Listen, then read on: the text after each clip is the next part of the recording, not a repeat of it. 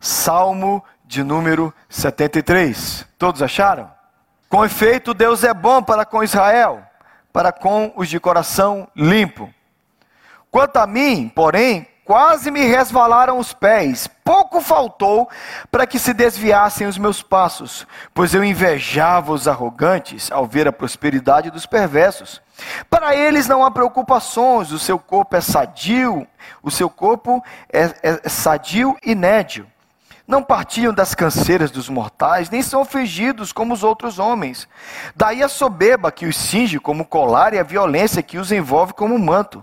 Os olhos saltam-lhes de gordura, de coração brotam-lhe fantasias, motejam, falam maliciosamente, da opressão falam com altivez. Contra os céus desandam a boca e a sua língua percorre a terra. Por isso seu povo se volta para eles e os tem por fonte de que bebe os, os largos sorvos. E diz: Como sabe Deus? Acaso há conhecimento no Altíssimo? Eis que são estes os ímpios, e são tranquilos, e aumentam as suas riquezas. Com efeito, inutilmente conservei puro o coração e lavei as mãos da inocência, pois de contínuo sou afligido a cada manhã e castigado. Se eu pensar em falar tais palavras, já teria traído a geração dos teus filhos. Em só refletir para compreender isso, achei muito pesada a minha tarefa até que entrei no santuário de Deus e atinei para o fim deles. Tu certamente os pões em lugares escorregadios e os fazes cair na destruição. Como ficam de súbito assolados e totalmente aniquilados de terror, como ao sonho, quando se acorda assim o Senhor, ao despertares, os, os desprezarás a imagem deles. Quanto o coração, quando o coração se me amagou e as estranhas se me comoveram, eu estava embrutecido e ignorante, eu era como irracional à tua presença. Todavia estou sempre contigo. Tu me seguras pela mão direita. Tu me guias com teu conselho e depois me recebes na glória. Quem mais eu tenho no céu? Não há outra em quem me compraza na terra.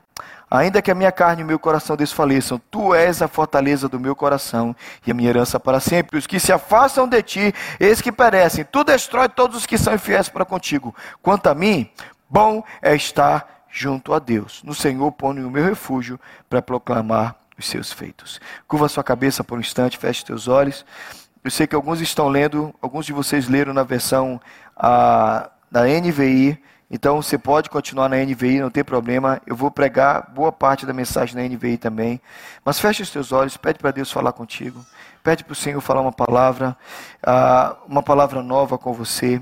Pede para Deus ministrar uma palavra vinda do alto, não a palavra do pastor Tales, não uma lógica do homem, mas que venha a palavra do Senhor, a palavra vinda do seu do coração dele sobre a sua vida em nome de Jesus. Senhor, em nome de Jesus, fala conosco, fala a palavra nova, fala a palavra que venha do alto, palavra que venha mudar a nossa vida. Transforma o nosso coração, Senhor, muda a nossa vida. Muda o nosso coração nessa manhã, que nós sejamos tocados, mudados, movidos pela tua presença e que nada em nós resista à tua presença em nome de Jesus. Amém. Amém.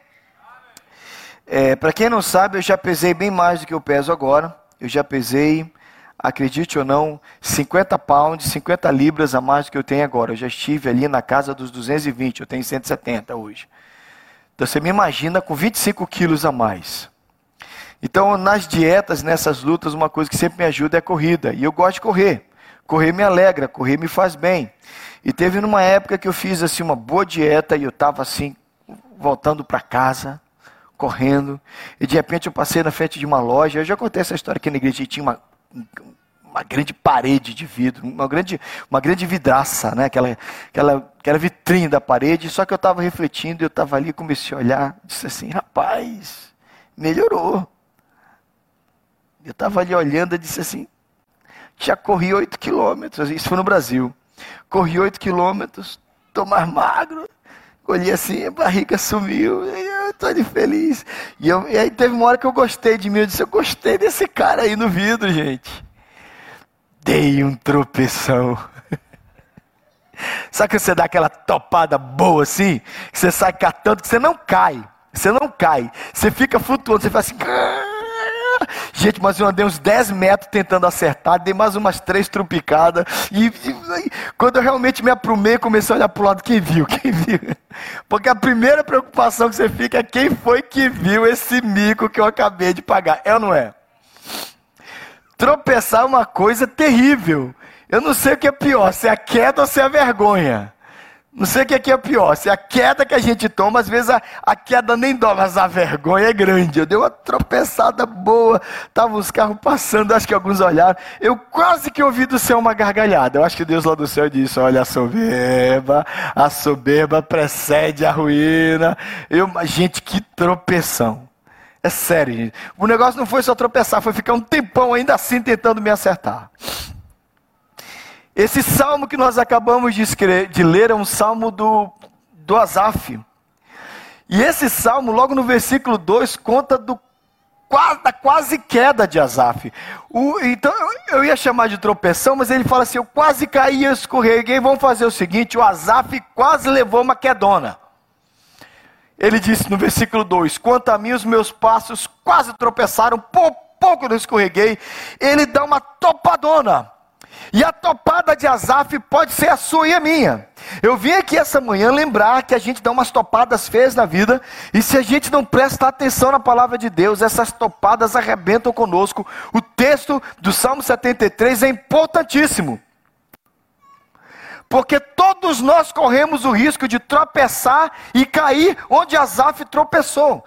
Todos nós corremos o risco de dar uma topadona ao ponto de quase arrebentar com a nossa vida. Azaf tropeça. O salmo é de Azaf. O salmo não é de Davi, o salmo 73 é de Azaf. Ele tropeça feio e sabe por que, que ele quase cai? Sabe aquele dia que você está no meio de um bando de tribulação?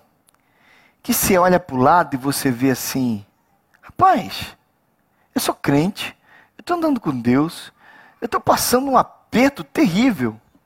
Aquele cara ali não é crente, a vida dele está tranquila. Já teve um momento que você se sentiu tentado a olhar para a vida daquele que não anda com Deus e você diz. Um dos grandes consolos que eu recebi quando Gabriel estava na, na UTI de Campinas, ele estava no Madre Teodora, que é o hospital da, da, da, da PUC de Campinas, é que eu estava conversando, havia uma vizinha nossa no seminário, e eu pensando, meu Deus, eu orei tanto, eu pedi tanto por esse menino, e esse menino está internado, me explica. A esposa do seminarista do quarto do lado, eu, eu, estudava no seminário presbiteriano do Sul, lá em Campinas, lá, na, lá em Barão Geraldo, Barão Geraldo não, Jardim Guanabara. E a vizinha chega comigo, também esposa de seminarista, ela disse: Deixa eu te dizer uma coisa eu passei a minha gravidez inteira orando pelo meu filho, o Silinhas. Disse, é. E a minha irmã, na mesma época, estava grávida também. Eu disse, é. Eu passei a gravidez inteira orando. A minha irmã usou drogas a gravidez todinha. Durante a gravidez, ela grávida, o bebê no ventre, ela usava droga. Meu filho nasceu doente. E o dela nasceu sadio. Eu olhei para Deus e disse: Como assim? Já teve um dia que você fez essa comparação? Que você olhou e você simplesmente se vê tentado a pensar desse jeito, que é o tropeção de Asaf. Olha, eles não temem a Deus, mas parece que vivem melhor do que nós que somos crentes. Eu estou pagando as contas em dia, eu estou pagando os meus impostos, eu estou sendo honesto no recolhimento dos impostos, eu estou fazendo tudo certo, e eu estou passando um aperto, aquele sujeito não paga, aquele sujeito rouba, aquele, aquele sujeito engana, aquela mulher faz tudo errado e está se dando bem. Irmãos, vocês têm ideia de quantos crentes caem aí? Porque chega uma hora e essa vozinha, uma voz do diabo que diz: "Do que adianta? Do que adianta você andar desse jeito?" Deixa de besteira. É melhor você agir como ele. E não poucas vezes, nós que somos os servos de Deus, começamos a imitar o mundo, porque a gente começa a achar que é melhor fazer como o mundo faz, porque dá mais lucro. Eu não vim aqui pregar e te ensinar como você deve conduzir os seus negócios, nem como você deve conduzir a sua vida. Eu só vim te dizer o seguinte: cuidado, porque às vezes nós caímos onde Azaf caiu. A gente começa a invejar aqueles que não andam a Deus. E aí a nossa vida começa a dar errado. Talvez você precise acompanhar o salmo. Talvez você lê o salmo com muita pressa e você não prestou atenção. Mas quando você lê os versículos 4 e 5, você pode abrir a sua Bíblia. Eu queria que você lesse esse salmo comigo de novo agora. Abre a sua Bíblia no, no, no salmo 73. Abre aí, salmo de Asaf. O mesmo que nós lemos agora. Deixa a Bíblia aberta, marca aí, deixa o celular, sei lá, só não vai para o zap porque é pecado. Você está tirando a sua atenção de Deus para aquilo que você não precisa. Não vai para nada, não vai para Facebook, fica aqui, não vai no Instagram, fica aqui na palavra de Deus. Depois você cuida das outras coisas. Amém? Amém, igreja? Olha lá os versículos 4 e 5. Eles não passam por sofrimento. Olha a cabeça do Azaf, que é a cabeça de alguns crentes. Eles não passam por sofrimento, eles têm um corpo saudável e forte. Estão livres dos fardos de todos. Não são atingidos por. Fala. Eles não ficam doentes como os outros homens. Em outras palavras, leia lá na tela. Eles não sofrem as dores nem as doenças, mas nós, parece que a gente está sempre lutando. O ímpio está lá bem. O cara teme a Deus e eu estou sempre doente. Lê o versículo 6. Versículo 6. Por isso o orgulho lhes serve de colar e se vestem de violência. Olha lá, para eles o orgulho é virtude. Aliás, a gente tem uma nova palavrinha para orgulho, é ostentação. Funk ostentação. Né? Você tem que ter uma vida para ostentar o que você tem. E a violência é coragem, cabra macho. E nós? Nós temos que ser humildes e mansos como Jesus. Caiu? Olha para o versículo 7. Olha para o versículo 7. Do seu íntimo brota maldade, da sua mente transbordam maquinações. Gente, eles pensam tudo que é perigoso. Eles pensam maliciosamente em nós. A gente precisa manter a mente limpa. Gente, parece que eles estão no, no lucro sempre. Olha lá, continua lendo. Se você for ler o, o, o seguinte, o versículo 8, fala, olha só. Eles, é, versículo 8, como é que está o versículo 8 na sua Bíblia? Eles zombam, fala alto, gente. Eles zombam e falam com, e em sua arrogância, ou seja, eles podem falar os palavrões que eles quiserem, eles podem falar as maldições que eles quiserem, eles passam a noite usando palavra feia. E nós? A gente precisa guardar os nossos lábios. Olha que dureza. Olha o versículo 9 ainda. O que é que diz o céu? 10, aliás, o 10 é assim mesmo. Por isso seu povo se volta para eles e bebe as suas palavras até saciar-se. As pessoas amam que os que eles falam. Agora nós vivemos nas ondas dos influencers. Uma pessoa entra para a internet, ela fala baboseiro o dia inteiro e tem milhões de likes e milhões de pessoas seguindo. Está a explicação no versículo 10. Lê o versículo 10 aí. Lê o versículo 10 para mim. Vamos lá, meu povo.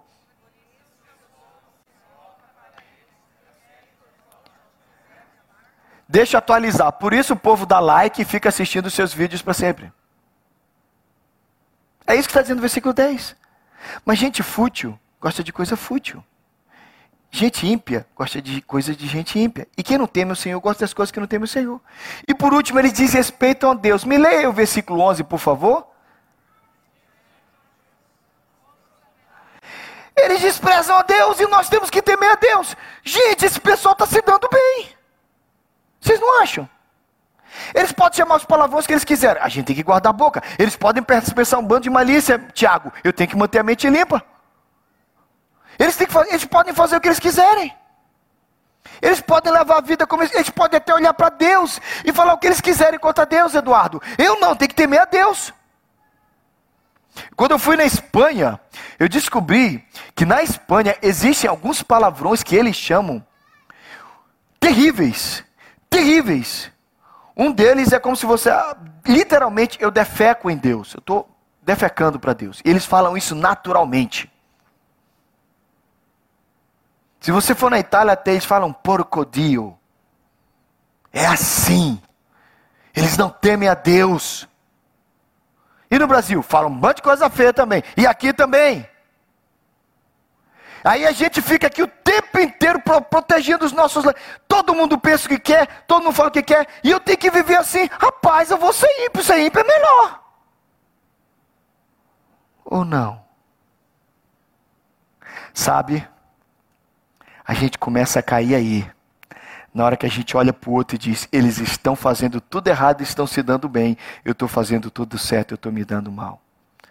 Você acaba de ser enganado. Presta atenção, suas impressões estão erradas, sua percepção da realidade está errada. Quando as aparências nos enganam, as nossas deduções, as nossas conclusões são equivocadas. O que o salmista está dizendo é o seguinte: você está olhando para a aparência deles e você está achando que está tudo bem e você quer ser semelhante a eles, é aí que a gente se arrebenta. Querido, você é do reino de Deus. A pior coisa é quando alguém que é do reino de Deus quer ser como o reino das trevas, você jamais vai ser como eles. E considere isso uma honra. Mas sabe, você está na geração, você sabe qual é o grande dom dessa geração? É vender a imagem. Não importa se o produto é bom, o importante é que a imagem convença você a comprar. Você hoje abre alguns produtos nessas telas e você olha essas telas e você diz: Meu Deus, é lindo. Quando você compra, que ele chega na sua casa e diz: Meu Deus. Você já fez isso? Você abriu do lado da imagem do computador e você falou: essa porcaria, esse negócio bonito aqui, você tenta olhar de tudo quanto é. Aí você fica pensando, como é que esse negócio tão ruim apareceu com uma imagem tão bonita aqui? Porque nós somos convencidos, essa é a geração que vende imagem. Eles têm que garantir você a comprar, não importa se não presta, não importa se é ruim, você precisa ser convencido pela imagem. Imagem é tudo para essa geração. Fake é muito importante fazer você acreditar, fazer com que você tenha conclusões e deduções enganosas a partir da aparência, é o que o campeão deste século, Satanás, conseguiu. E ele ilude os nossos olhos. Às vezes a gente para aqui olha assim: aquele homem lá, ele trai a esposa, ele arrebenta nos negócios, ele é mentiroso, ele é safado, se dá bem. Eu estou aqui andando com a minha mulher, pagando as minhas contas, eu não estou me dando mal. Ele faz isso com você olha lá, aquela mulher está fazendo tudo errado, aquela mulher é terrível. Como é que ela se dá bem? Eu estou aqui andando com Deus e estou me dando mal. Alto lá! Você está ouvindo o maligno. E o diabo está te enganando. Se você já trabalhou em, em algum tipo de evangelismo, em situações de pressão, como carnaval, como a romarias, idólatras, e eu já trabalhei em tudo isso. É interessante como você vê uma pessoa, você olha para ela e você diz assim, parece que está tudo bem, até que você chega e você conversa. Um dos ambientes onde eu mais tive contraste com isso foi em evangelismo lá no Iemanjá. A gente ia lá. O pessoal estava lá, soltando o barquinho e a gente falando do amor de Jesus. Não é do mar que vem a sua bênção, a sua bênção vem do céu com muito jeito. Você tem ideia de quantas pessoas amedrontadas existem em lugares como esse? Elas têm medo, elas têm medo do espírito, elas têm medo daquilo do que elas são cavalo, elas têm medo daquela entidade, elas têm medo de tudo isso. Só Jesus para libertar. Elas estão enganadas. Mas se você olha a aparência, é mais ou menos assim. Eu vou dizer como é que o diabo fez com muitos de vocês, é por isso que talvez você esteja quase tropeçando. Estava um grupo de amigos batendo um papo. E aí chegou um terceiro, um, uma, uma, outra pessoa além do outro. Já tinha uma galera conversando, chegou um outro. Esse cara tinha sido abandonado pela esposa, esse cara tinha perdido o emprego, esse cara tinha ficado depressivo. E os caras disseram, oh, fulano tá vindo, calma aí, prepara aí. Ele chegou. Mas o cara chegou, os caras, ei, fulano, como é que você tá? Tô ótimo. Fiquei sabendo que sua mulher te deixou, perdeu o emprego. Cara, tô bem. Sério mesmo? Tô ótimo. O que aconteceu? Comprei um macaquinho. Macaquinho? Rapaz, minha mulher me deixou, eu perdi aquele emprego, estou no emprego ganhando menos, emprego ruim, mas agora eu estou feliz desde que eu comprei aquele macaquinho. Aí os caras falam assim, como assim um macaquinho? Cara, eu comprei um macaquinho. Quando eu chego em casa do trabalho de noite, ele está na porta, que eu sento na minha poltrona, ele vem, solta o meu sapato, tira a minha meia, faz massagem entre os meus dedos, e depois que meus pés estão bem relaxados, ele coloca a minha sandália. Então ele sobe pela poltrona, vem aqui para a parte de trás, fica fazendo massagem no meu ombro. O cara diz, uau! Quando eu finalmente estou relaxado, ele pega o controle da TV coloca na minha mão e vai para a cozinha fazer o jantar. Quando eu acabo de assistir a minha, a minha novela, que eu vou lá para dentro, porque tem gente, tem homem que tem novela, você sabia disso, né? É um bando de homem noveleiro. Aí quando eu acabo de assistir a minha novela, que eu vou lá para dentro, ele já acabou de fazer o, jantar, tá pronto. E ele faz aquela comida gostosa. E, gente, pensa no macaco que cozinha bem. Os amigos já estão impressionados. E aí depois? Depois eu vou, tomo um banho. Quando eu chego no quarto, que eu deito na minha cama, ele vem pro travesseiro e fica fazendo cafuné em mim até eu dormir. Os caras, uau! É, mas calma, ainda não acabei. Quando eu acordo de manhã, o café já está pronto, os ovos fritos, o bacon também. E olha, a torrada que eu entro na cozinha, ela já salta da tostadeira.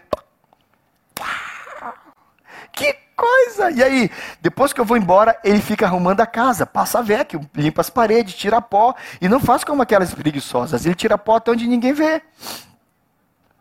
Fica a dica. Coitado de você me filmando com essa câmera de velho.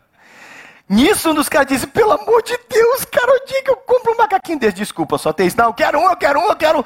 Aí o cara disse: cara, eu te dou 10 mil dólares, eu tô depressivo, eu preciso de um animal desse, eu te dou 10 mil dólares macaco. Tá doido? Vou vender meu macaco, eu amo meu macaco. Cara, eu te dou 20 mil. Não vendo. 30 mil. Cara, não é nem pelo dinheiro, mas eu tô vendo que você tá mal, desesperado. Tá bom. Vou te vender um macaco por 30 mil dólares. Bicho, o cara leva um macaco feliz da vida por 30 mil dólares. No outro dia o comprador liga para o vendedor: miserável, desgraçado. Você me vendeu, vendeu esse animal do inferno, do satanás. Ele, ele rasgou todas as cortinas, ele faz a necessidade dele por toda a casa, quebrou todos os pratos lá de casa, ele sujou o banheiro, ele rasgou as minhas roupas, ele abre as gavetas, tira tudo, ele arranca as panelas de dentro dos armários. Esse animal grita a madrugada inteira. Ele não é nada do que você falou. Eu odeio esse macaco. O, o vendedor disse: Para de falar mal do macaco. Por quê? Porque senão você não vai achar outro otário para comprar. Começa a falar bem do macaco. Vocês estão rindo? Satanás é o maior vendedor de macaco. E um bando de gente, e alguns de vocês estão comprando. Você está olhando para a sua vida com Jesus. De vez em quando você está olhando alguém vendendo um macaquinho do Satanás. E você está pensando, ele é tão mais feliz que eu. A minha tristeza, e é por isso que eu estou pregando essa mensagem, é que às vezes você está na igreja achando que você está sendo. Está vendo o mundo da maneira certa. Olha para minha igreja. Você não tem que ir no mundo aprender a ter a visão correta. Você não vai ter a visão do mundo aqui, ó. Ah, você está tentando na tela de um celular, na tela de um tablet, enxergar e compreender o mundo. Você não pode entender o mundo nem compreender o mundo a partir do Instagram. Você não pode entender e compreender o mundo a partir do TikTok. Você não pode entender e compreender o mundo a partir do Facebook. Você tem que vir no lugar certo. Olha o que disse o nosso querido Azaf: Até que eu entrei no santuário de Deus, e então eu compreendi o destino dos ímpios. Esse é o versículo 17. Por 16 versículos o Azaf ficou. Eles se dão bem, eles estão muito bem, comprando macaquinho. O Azaf ficou comprando macaquinhos. Até que ele entrou na casa de Deus, ele disse: Opa! Querido, você está tentando entender o mundo a partir do Instagram. Minha querida, você está tentando entender o mundo a partir da sua colega de trabalho que não é crente? Como assim? Você vem para a igreja. É na casa de Deus que nossa, que a nossa visão da vida é corrigida. Você tem que ver o mundo a partir do que o Azaf experimentou. O Azaf diz: Eu estava vendo tudo errado. Quando eu entrei na casa de Deus, eu entendi. Gente, nós temos que enxergar o mundo a partir da palavra de Deus.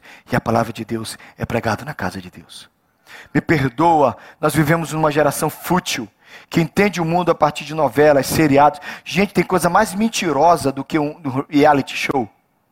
Presta, presta atenção como o como, como nosso mundo é louco, Esdras. O nome é reality. Só que é tudo arranjado. Eles querem que você acredite que é verdade, que acredite que é verdade, mas é arranjado. Eu e Jeff, a gente fala muito sobre isso, né, Jeff? Todo mundo acha que é espontâneo. É tudo ensaiado, cara. Tudo. Tudo. Tá falando eu e o Jeff sobre estúdio, esse negócio. A gente cantar ao vivo é terrível. Cantar ao vivo é terrível. Você, você assiste um, um, DVD ao vivo, você cantou daquele jeito, cantou nada. Isso é o que você pensa. Você que pensa que saiu daquele jeito. Eles ajeitam tudo estúdio, afinam tudo estúdio, acertam tudo. A, a guitarra deu nó. Eu estava aqui maravilhado. Nossa, o meu querido Gabriel, que solo, Gabriel. Eu estava delirando você solando ali. Que coisa linda. Mas assim, quem sabe faz ao vivo. Mas quando ele erra, lá no estúdio eles colocam em cima, você nem percebe. Nós vivemos uma geração onde tudo é apresentado para você, tudo é maquiado, tudo é enganado e você vai entrando nessa. Você está comprando macaquinhos. Eu vim aqui para pregar, para falar para você, querido querida, que está comprando macaquinhos. Venha para a igreja, venha para a casa de Deus e a partir desse livro, e sim, a partir da palavra de Deus, você vai olhar o mundo. Não a partir do Instagram, não a partir do TikTok. Amém, igreja? Amém. Amém. Porque o Azaf, num determinado momento, ele teve que dizer assim: gente, eu estava sendo estúpido. Você está com a sua Bíblia aberta? Amém? Você está com a Bíblia aberta? Vai lá embaixo. Lá embaixo, olha só. Primeiro que no versículo 16, o que é que ele diz?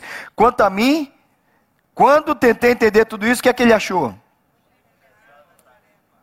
Ah, mas o que é estava acontecendo com ele? Qual é a palavrinha quando você olha para o mundo e deseja o que eles têm? Fala. Fala alto que é essa palavrinha mesmo. Versículo 21. Quando o meu coração estava amargurado e no íntimo eu sentia o quê? Como é que eu agi?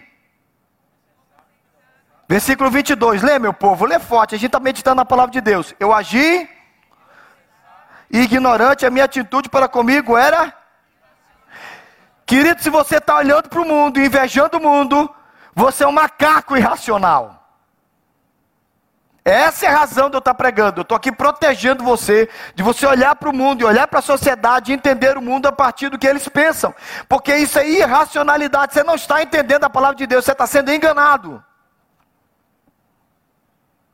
E você não dá conta. Por isso que o versículo 16, no versículo 16 ele disse: Isso é pesado demais para mim. Mas, pastor, e o ímpio? E o que não teme a Deus? Querido, a Bíblia fala três coisas. No versículo 18, ele vai dizer que eles vão cair, na hora que ele quiser. Quando o Senhor, eles vão ser destruídos de repente. E ainda no versículo 20 fala uma última coisa: que no dia do Senhor eles vão desaparecer. É o que diz o Salmo 37, 10. Lembra? Mais um pouco de tempo e não mais existirá um ímpio. Você procurará o seu lugar e não vai achar. Agora, sinceramente, cuidado para você não viver preocupado com o ímpio ou com aquele que não teme a Deus. Deus vai cuidar daqueles que não temem no tempo determinado. Aqueles que não temem a Deus, Deus vai cuidar. Quer saber? Eu não quero me preocupar com quem não teme a Deus. Minha única preocupação com eles é pregar o Evangelho. E só. Ah, mas ele faz tudo errado. Ora por ele. Ah, mas ele é um ímpio. Prega o Evangelho para ele. A gente não está aqui também. Cuidado com esses crentes macumbeiros. Conhecem os crentes macumbeiros? que fica desejando o mal do outro. O ímpio vai ser destruído. Irmão, que é isso? Aí Ezequias, cadê Ezequias? Aquele vídeo, o Ezequias mandou um vídeo para mim, quem quiser, eu pede para mim, para Ezequias, de um cara terrível, né, Ezequias? Acho que eu falei desse vídeo aqui na igreja, falei? Falei? Falei do cara que matou o próprio pai. A mãe do Ezequias começou a assistir o vídeo. Por que você manda essas coisas feias para mim? Já deu uma bronca, foi isso mesmo? Aí assiste até o final, mãe. O cara é alcançado pelo Evangelho. Gente, não julgue o ímpio, não jogue o ímpio fora. Aqueles que não temem a Deus e Deus não vai salvar, Deus vai cuidar deles. Quanto a nós, a gente prega o Evangelho para todos e a gente não deseja mal para ninguém. Olha para mim, tira o olho daquele que não teme a Deus. Porque não sei, foi. Ah, Paulo disse assim: sede imitadores dos que não temem a Deus, como eu sou de Cristo. É isso? Como é que ele falou? Sede se é para olhar para, se é para olhar, é para olhar para onde? Para os servos de Deus, para gente como Paulo, para gente que anda com Deus. Para de olhar para o macaquinho e ficar lá, aquilo é uma vida feliz. Ele está lá, a noite inteira. Você não sabe o que está vivendo. Você não sabe o que está passando. Você não tem ideia da desgraça que ela está vivendo. Você não tem ideia do sofrimento que ela está passando. Alto lá. Para de invejar o ímpio. Por favor, deixa Deus tratar com eles e saiba que se você puder, prega o evangelho. Agora, se é para olhar e buscar pontos de referência, olha para os servos de Deus. Amém? É o que a Bíblia manda. Olha para a gente de Deus. Porque para onde você olha, você vai imitar. Olha para a gente santa. Olha pra, por isso que Paulo disse: Sede meus imitadores, como eu sou de Cristo. Por isso que Pedro fala para o paralítico da porta, da, da, pro, pro coxo da porta formosa: olha para nós, olha para a gente. Gente, olha para coisa boa. Coloque diante dos seus filhos, coloque diante das pessoas que te abençoam, gente que chama atenção para o bem. Por isso que eu amo olhar para os missionários, os missionários sempre me chamam atenção para as coisas boas. Amém? Então, para onde eu olho? Eu quero convidar você, no último ponto dessa mensagem, é ter o foco nas coisas certas. Foco no que é importante na nossa realidade. É o que eu tenho e que eu sou em Deus. Presta atenção, você notou como é que ele termina o salmo? Se você não prestou atenção, o salmo termina mais ou menos assim: Contudo, sempre estou contigo. 23, vamos ler juntos? Porque tá, agora eu estou na mesma linguagem que vocês. Vamos lá? Contudo. Uh -uh. Uh -uh. uh, -uh. Vamos tentar de novo. Somente as vozes. Bonito. Vamos lá? 23. Contudo, sempre estou contigo. E me sustens. Tu me diriges com teu conselho, depois me receberás. A quem tenho nos céus senão a ti? E na terra, além de estar junto a ti, o meu corpo e o meu coração poderão? Mas fala forte agora. Força do meu coração e é minha herança para sempre. Os que te abandonam, sem dúvida. E tu então quem tropeça e começa a olhar para o macaquinho cai. Mas para mim, você notou? O salmista Azaf começa dizendo: Eu dei um tropeção terrível. Eu estava olhando para aquele povo que está fazendo errado e quase comprei um macaquinho, mas agora eu sei quem eu sou e eu sei o que eu tenho. Em primeiro lugar, Deus sempre está comigo. Não esquece isso, é isso que ele fala logo no versículo 23. Eu tenho o Senhor sempre comigo. Alguém tem honra maior que essa? Quem vai trabalhar com você, quem anda com você, quem te ajuda é o Senhor. Isso sim é honra. Amém. Terceira, segunda coisa que ele fala: sou guiado por ele, tu me diriges, tu me guias, tu és o meu Deus, o Senhor mostra o caminho para mim. Ainda no versículo 25 ele fala: olha lá, tem alguém por mim no lugar? Eu tenho alguém por mim no lugar mais influente que existe, que é no céu. A quem eu tenho no céu, se não o Senhor? O que, é que eu tenho aqui na terra que eu quero estar se não for contigo? Ele está dizendo: eu tenho o Senhor. Gente, eu não tenho ninguém no governo do Estado, eu não tenho ninguém na presidência da República, nem no Brasil, nem aqui, mas eu tenho alguém lá na sala do trono intercedendo por mim 24 horas por dia. Jesus, meu Senhor, cuida das minhas causas. A quem, o que, que eu tenho no céu? Eu tenho Jesus, gente. E última coisa, Deus é a força do meu coração. Minha carne pode fraquejar, o meu corpo pode fraquejar, mas o Senhor é a força do meu coração. Amém? O salmista termina o salmo e assim que ele conclui, é assim que eu tenho que concluir. Mas para mim, bom é estar perto de Deus. A mulher que me aconselhou, ela disse: Meu filho nasceu muito doente. Aquela mulher que eu contei da história lá em Campinas. O filho da minha irmã, totalmente doente, totalmente saudável. E ela usando drogas. Mas ela terminou dizendo: Eu não entendo o caminho de Deus. A gente passa por muita luta, mas eu sei que Deus está comigo. Eu não sei explicar por que parece que a gente sofre tanta luta e o ímpio tem vida tão tranquila. Talvez seja porque o diabo não pressiona tanto a ele, porque ele já está nas mãos do maligno. Mas nós estamos na mão de Deus, com muita luta, com muita batalha, com muito sofrimento, com muitas lágrimas, com muitas provações. Mas o Senhor está conosco. Ele está nos guiando para você que estava quase comprando um macaquinho, eu vim lembrar você. Você já tem tudo que você precisa. Você tem Jesus Cristo. Seja grato por isso. Louve a Deus por isso. Pessoal do louvor.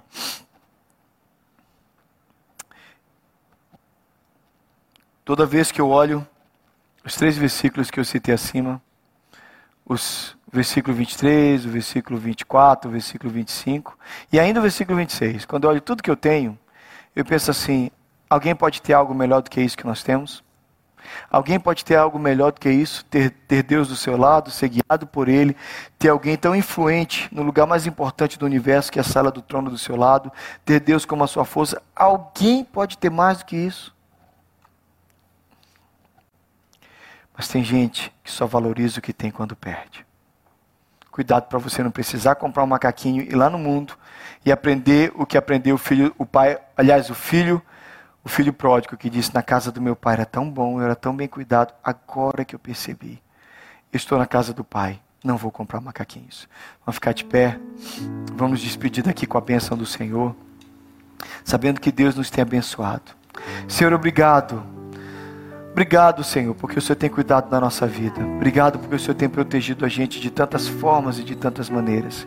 Obrigado, Senhor, porque o Senhor tem sido, o Senhor tem sido fortalecedor da nossa vida. O Senhor nos perdoa, porque tantas vezes nós invejamos os ímpios, tantas vezes nós, nós flertamos com o mundo, Senhor. Perdoa-nos porque tantas vezes a gente olha para o que eles estão vivendo e Senhor, nós somos enganados pela aparência e tomamos conclusões, tomamos, temos deduções equivocadas a partir do que eles estão vivendo, porque a gente só vê aparência. Senhor, nos perdoa pela atração e pela inveja que talvez alguns sentiram do mundo. Mas obrigado porque o Senhor nos lembrou que é na tua casa que a gente enxerga a realidade, que é na tua casa que a gente compreende o mundo como deve ser. E nós entendemos tudo que nós temos. Nós temos o Senhor. Nós somos ricos, ricos demais. Muito obrigado, Senhor. Te louvamos e te agradecemos em nome de Jesus. Vai na paz, meu querido.